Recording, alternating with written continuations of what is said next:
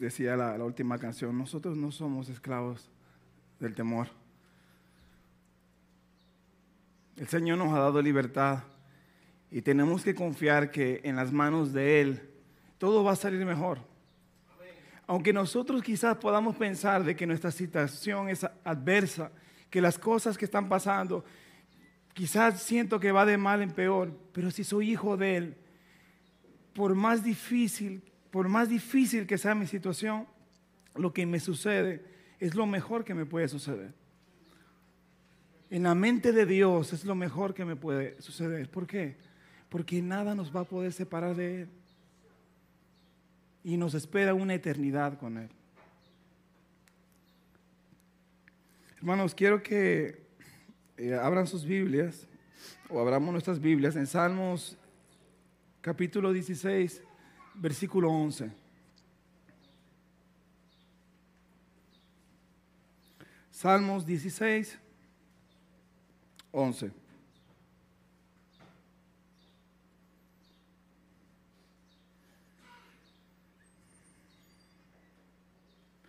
me mostrarás la senda de la vida.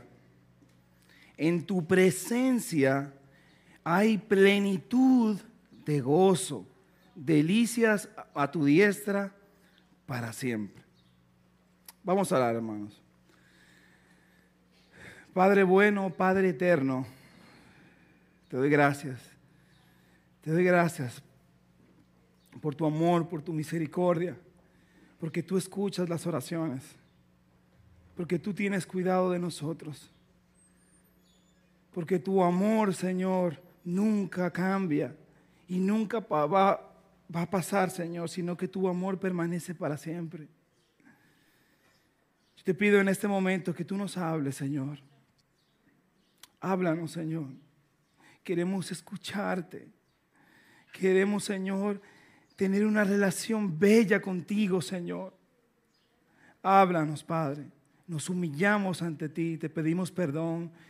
Quita todo estorbo, cualquier cosa en nuestra mente, Dios.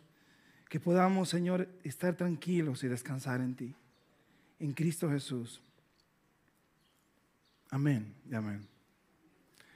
Hermanos, si nosotros somos honestos, si verdaderamente somos nosotros honestos, debemos reconocer que necesariamente hay muchas áreas de nuestras vidas que tienen que mejorar.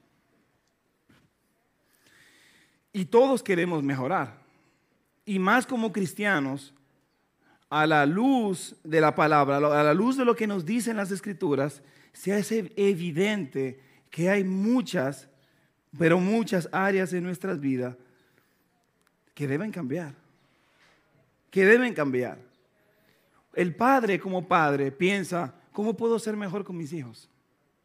El esposo y la esposa dice, pero ¿cómo puedo ser mejor con mi esposa? ¿O cómo yo puedo ser mejor con mi esposo? Los, los hijos dicen, yo quisiera ser un mejor hijo también. El empleado quisiera ser un mejor empleado. El buen empleado quiere ser un mejor empleado. Y el buen jefe quiere ser un buen y quiere ser mejor todavía. Todos estamos en esta búsqueda de mejorar, de ir avanzando. Todos queremos eso. Pero no basta, hermanos, con ser buenos. Y tampoco es suficiente con leer un libro.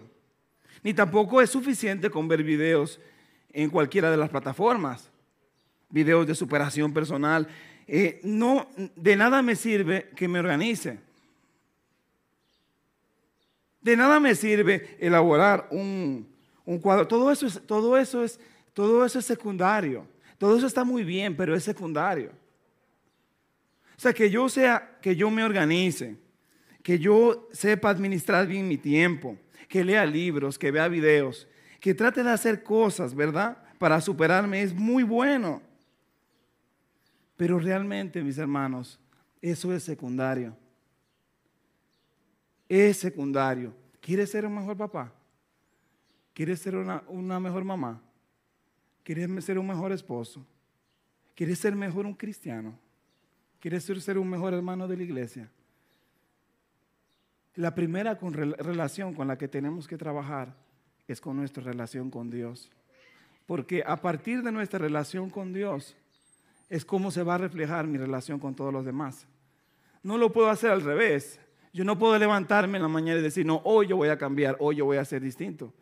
Si primero no, yo no atiendo lo que, mi relación con Dios. Porque el pecado entró después de que se rompió esa relación que había con el Señor. Y el problema principal que tenemos todos es el pecado. Es el pecado. Entonces el enfoque no está en la gente. El enfoque, no el enfoque está en nuestra relación con nuestro Dios. Porque eso es lo que realmente necesita. Mi familia, mi familia necesita un verdadero cristiano. No necesita el hombre más inteligente del mundo, ni el que gane más, ni el más fuerte, ni el más bonito. Y ustedes me entienden la idea. Lo que realmente necesita, necesitamos son cristianos y cristianas en este mundo. Cristianos de verdad, que impacten, que hagan un cambio. Eso es lo que nos va a cambiar. No es ver videos, no es leer libros, no es escuchar, eso no, eso puede venir después, pero primero es mi relación con Dios. Mi relación con Dios dice cómo está mi relación con, los demás. Es la que va a hablar.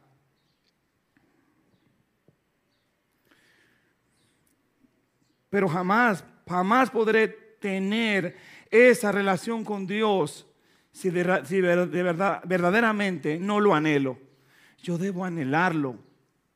Yo debo anhelarlo. Si yo no lo anhelo, yo no voy a tener esa relación con Dios. Si a mí poco me importa a Dios, si a Dios me importa solamente los domingos, entonces yo no anhelo a Dios. Y si no lo anhelo, si no tengo ese deseo, esa pasión ardiente por Él, entonces yo no voy a cambiar verdaderamente.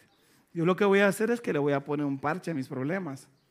Porque me levantaré con energía y trataré de hacer las cosas mejor y me voy a caer y me voy a caer. Así que el tema de esta mañana lo he titulado Anhelando su presencia. Porque para tú tener una relación con alguien, tú debes querer estar con esa persona. Si quieres tener una relación con Dios, tienes que anhelar estar con Dios.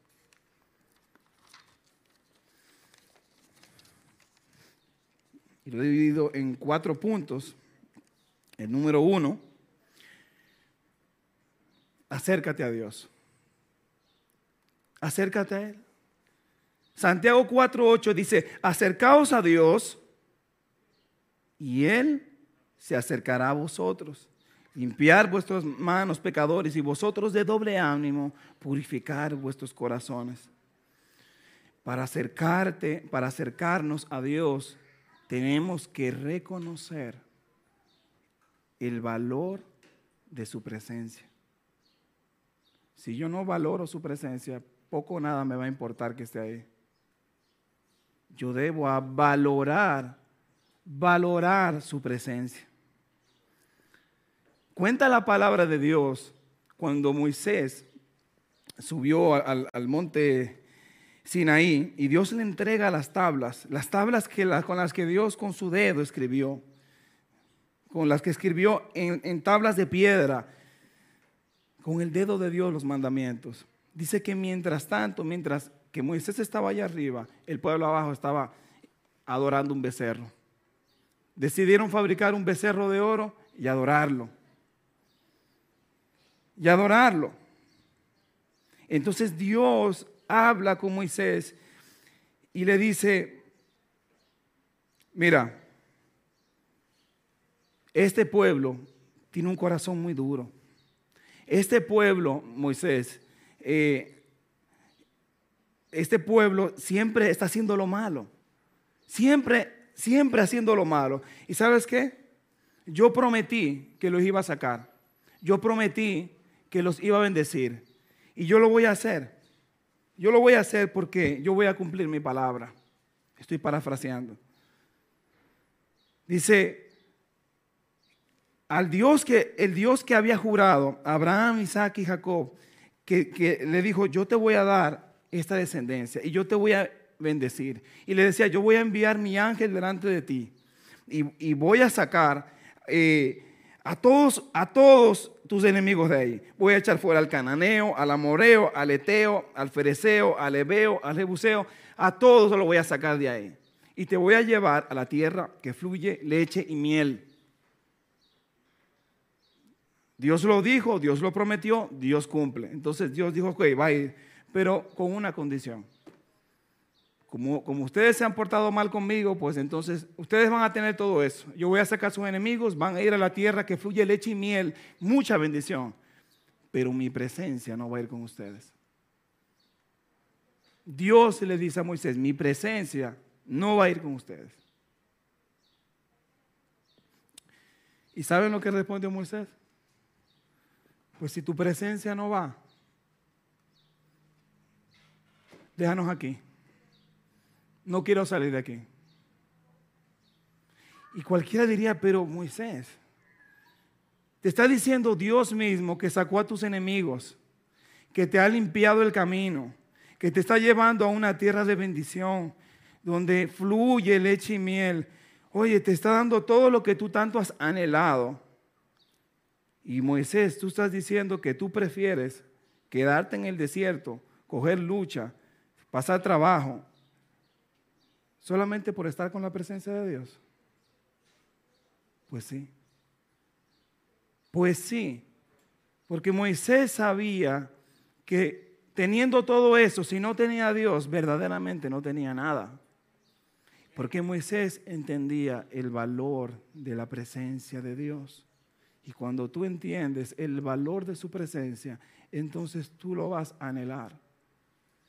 Anhelar. Anhelaremos, vamos a anhelar su presencia. Vamos a anhelar su presencia. Y quiero, quiero leer Éxodo 33, 16. Porque, porque, porque, ¿por qué Moisés conocía conocía a Dios. O sea, ¿por qué, Dios, por qué Moisés anhelaba la presencia de Dios? Y, hermanos, y es porque lo conocía y porque él sabía el valor de su presencia. En, en Éxodo 33, 16 nos dice, ¿y en qué se conocerá aquí que he hallado gracia en tus ojos, yo y tu pueblo, sino que en que tú andes con nosotros y que yo y tú pueblo, seamos apartados de todos los pueblos que están sobre la faz de la tierra. Voy a leer de nuevo. Este es Moisés que le habla, que habla a Dios. ¿Y en qué se conocerá aquí que he hallado gracia en tus ojos? No en que soy un bendecido, no en que tengo todo, no que tengo el mejor carro, no que tengo la mejor ropa, no que tengo el mejor conocimiento, no. ¿En qué se conocerá aquí que he hallado gracia en tus ojos, yo y tu pueblo? Sino en que tú andes con nosotros. Así se va a conocer que, así conocerán el pueblo, así conocerán todos que yo soy uno de Él, que somos de Él, que somos hijos de Él, si Él está con nosotros. Será evidente para todos, para el mundo, para mi familia, para todos, que yo soy diferente. Que yo soy diferente porque la presencia de Dios está en mi vida.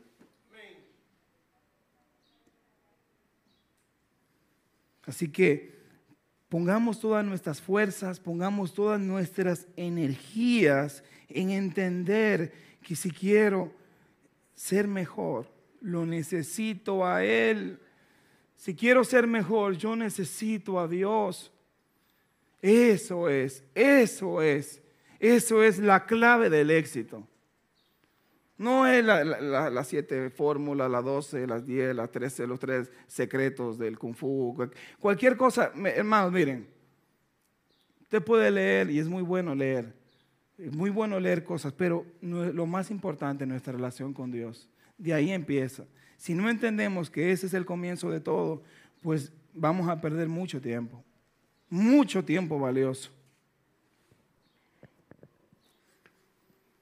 El que anhela a Dios el que tiene necesidad de Él, cuando usted quiere algo realmente, usted lo busca. Si usted quiere algo con todo su corazón, si usted anhela algo, usted lo busca.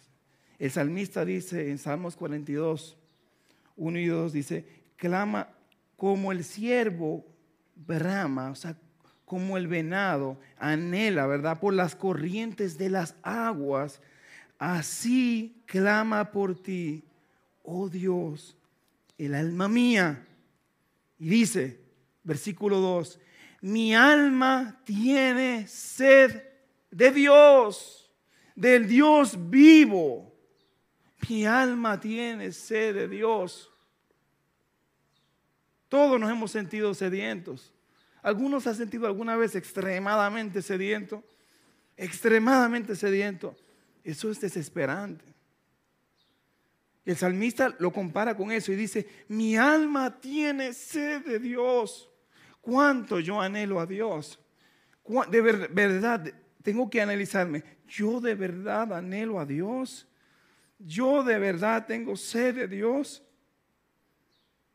Quizás es tiempo de decir, yo tengo sed de ti, Señor. Mi alma tiene sed de ti. Aunque mi carne no quiera saber nada de ti, pero yo sé que mi alma necesita de ti. Porque es el único que nos puede transformar. Es el único que puede cambiar. Es el único que realmente puede cambiar. No es la gente, es Dios.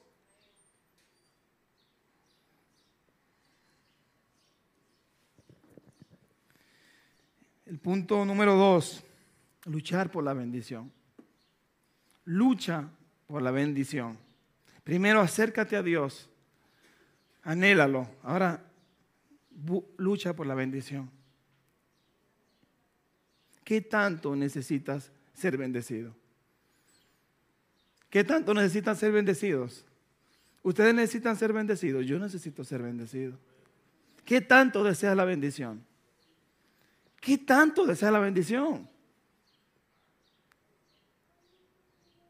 Cuenta la palabra que estando Jacob solo, de repente se le aparece un hombre. Y ese hombre empieza a luchar con el patriarca Jacob. Empieza a luchar ahí. O más bien fue, fue Jacob que empezó la lucha. Jacob se le lanzó encima y empiezan a luchar y empiezan a forcejearse. Y y le dice el hombre que le apareció, suéltame, que ya va a amanecer, ya, suéltame. Y Jacob le dice, no te dejaré hasta que no me bendigas. Yo no te voy a soltar hasta que tú me bendigas. Pero que ya va a amanecer, yo no te voy a soltar. Yo no te voy a soltar. Y dice que estaban luchando tanto que hasta le tocó la cadera. Le tocó la cadera a Jacob y quedó, y quedó lisiado. Pero como quiera, Jacob seguía luchando por la bendición. Porque él quería la bendición. Porque cuando tú quieres algo, tú luchas por eso. Si tú anhelas una relación con Dios, tú vas a luchar por esa relación. Tú vas a luchar, aunque tu carne no quiere porque nunca quiere. Vas a pelear y vas a luchar por esa bendición. Y al final Jacob se da cuenta, Jacob se da cuenta al final que era con Dios mismo que estaba luchando.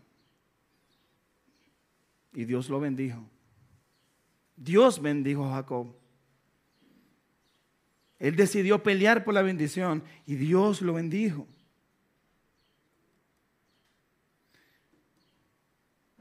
Jesús nos dice en su palabra, yo os digo, Él nos dice, pedid y se os dará. Buscad, ya, ya iréis. Llamad y se os, porque todo aquel que pide, recibe. El que pide, recibe. Y el que busca, halla. Y el que llama, se le abre. Pero si no busca, si todo se queda en un deseo de que yo deseo, yo quiero, yo quisiera, yo deseo, pero si no lo buscas, si, si nunca pides, nunca se te va a dar. Si no buscas, no vas a encontrar. Y si no tocas, si no llamas, no se te va a abrir. Jesús lo pone sencillo. Él quiere que nosotros nos humillemos delante de Él y lo busquemos. Y muchas veces nosotros tenemos que pelear, pelear esa batalla y luchar y orar y buscar y gemir y clama y clama y clama, clama, clama. Y Él va a responder. Él va a responder. Quizás no responda como yo quiero que responde, pero de que responde Dios responde. Dios responde. La vida, la vida no se trata de yo ser un de yo convertir, porque de yo convertirme y ya, porque si no, entonces yo me convierto y me muero y me voy al cielo. Si fuera nosotros convertirnos al cristianismo, ser cristianos, aceptamos al Señor, Señor, te entrego mi corazón, tú eres mi Señor y mi Salvador. ¡Pum! Me caigo muerto ahí ya, eso era. Pero eso no es la idea. La idea es tener una relación con Dios.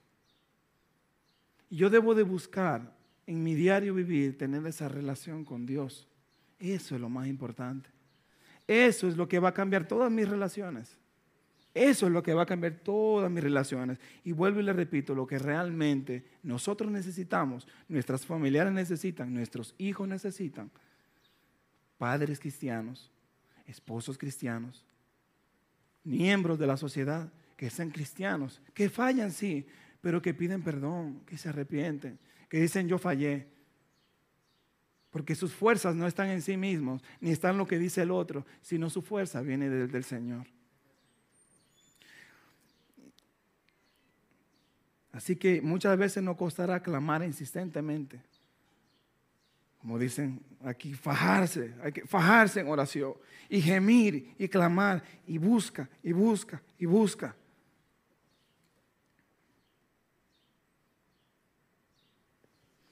El punto número tres, la fidelidad. Sé fiel. Acércate a Dios, lucha por tu bendición, pelea esa buena batalla y sé fiel. Sé fiel. Sé fiel. Hermanos, generalmente los obstáculos más desafiantes de nuestras vidas son los que nosotros vivimos el día a día. No son las cosas grandes que nos pueden pasar, los grandes eventos, no, no, no. no, eso no nos marca tanto como nos marca nuestro diario vivir. Miren, es como cuando uno hace ejercicios. Cuando usted hace ejercicios, ¿verdad? Lo llevamos de, de lo físico. Usted hace ejercicio, su cuerpo se va moldeando se va tonificando y se va moldeando.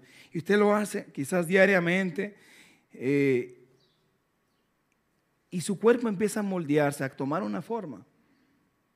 Pues así mismo resulta con nuestra cotidianidad, que las cosas que hacemos diariamente nos van moldeando. Nuestra alma se va moldeando también. Así como el cuerpo con el, nuestra alma se va moldeando. Así que debemos prestar atención a lo que nosotros hacemos en el día a día. Y esto nos lleva a esta pregunta, ¿por qué el cristiano cae? ¿Por qué nosotros caemos? La Biblia dice que no somos esclavos del pecado. Y lo estaban cantando aquí Keila y los muchachos. No soy esclavo del temor. Ya Dios nos liberó. Pero, ¿por qué seguimos cayendo? Si no somos esclavos. Y cuando nos caemos, generalmente le decimos a Dios, ayúdame en esta, sálvame. Y ya no lo vuelvo a hacer más, ya no lo vuelvo a hacer más. Y me acuerdo en mi vida pasada cuando, cuando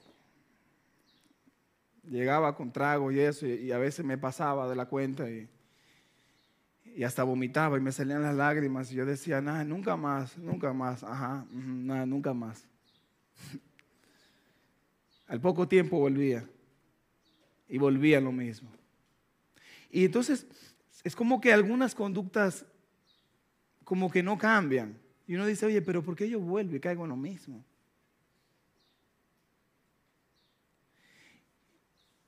Y la fidelidad y la obediencia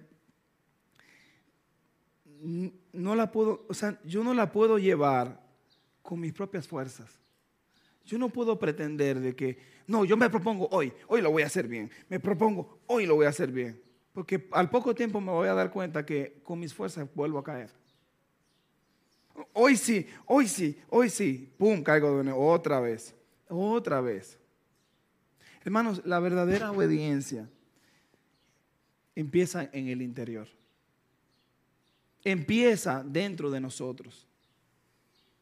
Nosotros podemos, hay muchas leyes. Están, eh, eh, tenemos, por ejemplo, los semáforos. Usted tiene los semáforos ahí. Usted tiene que cumplir con el, usted se para en el semáforo porque la ley está ahí. Pero ese tipo de obediencia es, es una obediencia que nos, ah, nos la han establecido. Hay diferentes tipos de, de, obediencia por reglas, por instrucciones. Y a veces nosotros queremos creer que siguiendo reglas eh, nos va a ir mejor. Si yo hago cierto número de cosas, pues entonces me va a ir bien. Si me levanto todos los días a las 5 de la mañana y me pongo a orar, me va a ir muy bien. No estoy diciendo, no estoy diciendo que no. Lo que quiero decir es que el enfoque no está en lo que yo hago, sino en lo que yo soy. Porque si no, entonces me convierto en un religioso. Ese es el enfoque. Porque Dios, no, Dios busca que nosotros tengamos esa relación con Él. Yo no voy a sorprender a Dios.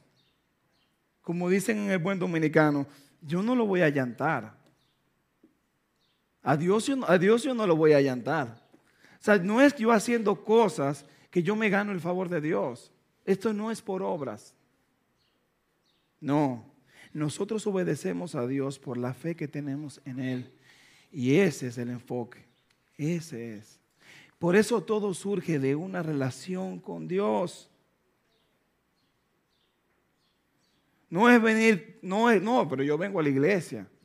No, no, yo mira, con mi palabra, yo no dejo de leer mi Biblia. No es por obras no es por obras, es bueno, pero no es por obras, no empieza por ahí. Romanos 6, 11 y 12 dice así, así también vosotros, y aquí está la respuesta, así también vosotros consideraos muertos al pecado. Yo me tengo que considerar como un muerto, el muerto no hace nada, como un muerto al pecado, pero no se queda ahí, dice, pero vivos para Dios en Cristo, Señor nuestro. Es porque es de adentro, el problema es por adentro, no en las cosas exteriores que yo haga, sino de adentro. Jesús dijo que es de adentro que sale lo malo y que yo, y yo lo que tengo que mantener, mantener, mantenerme alerta a lo que está adentro. Versículo 12, Romanos 6, 2 dice, no reine, no gobierne pues el pecado en vuestro cuerpo mortal, de modo que lo obedezcáis en sus concupiscencias. Así que está en obedecer a Dios, pero no con mis fuerzas. Ser fiel a Dios, pero no con mis fuerzas, sino en obediencia. Número cuatro, ríndete ante Dios. Ríndete ante Dios. Descansa en Él. ¿De dónde vendrá mi socorro? Cuando tengo problemas, cuando tengo circunstancias que son demasiado grandes para mí, ¿de dónde vendrá mi socorro? Mi socorro viene de Jehová porque Él hizo los cielos y la tierra. Mi socorro viene de Él. Mi socorro viene de Él. Así que yo tengo que descansar en Dios. Descansar en Él. Habíamos visto acercarnos a Dios, luchar por la bendición, la fidelidad, obedecerle y rendirnos ante Dios. Rendirnos, porque hermanos, miren, no todo va a salir como nosotros queremos que salga. Y tenemos que tener la confianza de que Él tiene el control y que Él tiene cuidado de nosotros. Mi seguridad no está en lo que veo, la seguridad estoy en lo que soy. Y yo soy propiedad de Dios. Yo soy propiedad de Él. Jesús dijo, venid a mí los que estáis trabajados y cansados, que yo os haré descansar. Llevad mi yugo sobre vosotros y aprended de mí, que soy manso y humilde de corazón, y hallaréis descanso para vuestras almas. Así es. Yo hablaba con un padre en estos días y me daba mucha pena porque, porque su, hijo mayor eh, cayó en las drogas. Y su segundo hijo de 18 años estaba probando la heroína. Y le decía, yo no entiendo. Yo creo que mis genes están fregados.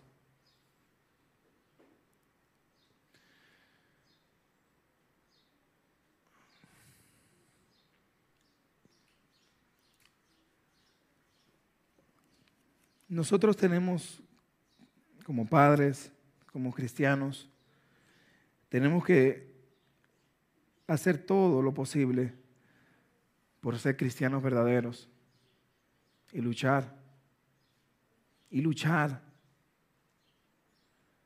Pero debemos entender que hay cosas que no podemos cambiar. O sea, hay cosas que si yo ya di mi parte y me entregué por completo, ahora es, mira, Ahora es tiempo del Señor. Ahora es tiempo de rendirte ante Dios. Porque de nada vale yo hacerme daño por algo que yo no puedo cambiar o algo que está ya lejos de mis manos. Algo que está fuera de mi hogar quizás, que ya yo no puedo controlar. De nada me sirve yo martirizarme. aprendamos a descansar en, en Dios. Hay momento para luchar, pero hay momento para descansar. Y cuando nosotros entendemos eso, entonces será mucho mejor. Porque vamos a encontrar paz. Paz.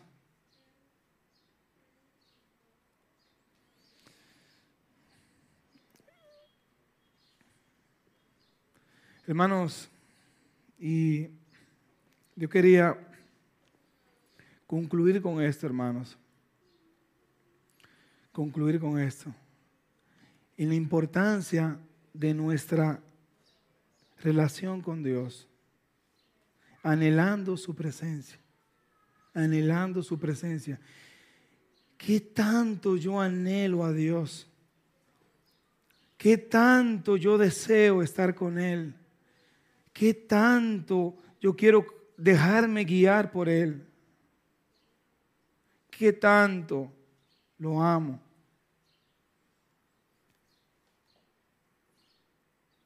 Cuando aprendamos a reconocer que es a Dios que necesitamos, entonces nuestras vidas van a ir de gloria en gloria, de bendición en bendición. Padre, te damos gracias por esta mañana. Gracias por tu amor, por tu misericordia. Gracias, mi Dios, porque aunque te somos infieles tantas veces, tú permaneces fiel. Gracias, mi Dios. Gracias, Señor, que podamos aprender más de ti, que podamos, Señor, tener esa hermosa relación que tú quieres que tengamos contigo, que podamos aprender a anhelarte cada día y podamos decir como el salmista, mi alma tiene sed de ti. Mi alma está desesperada por ti, Señor. Gracias, Señor. Gracias, Padre. En Cristo Jesús. Amén y amén. Dios le bendiga, hermanos.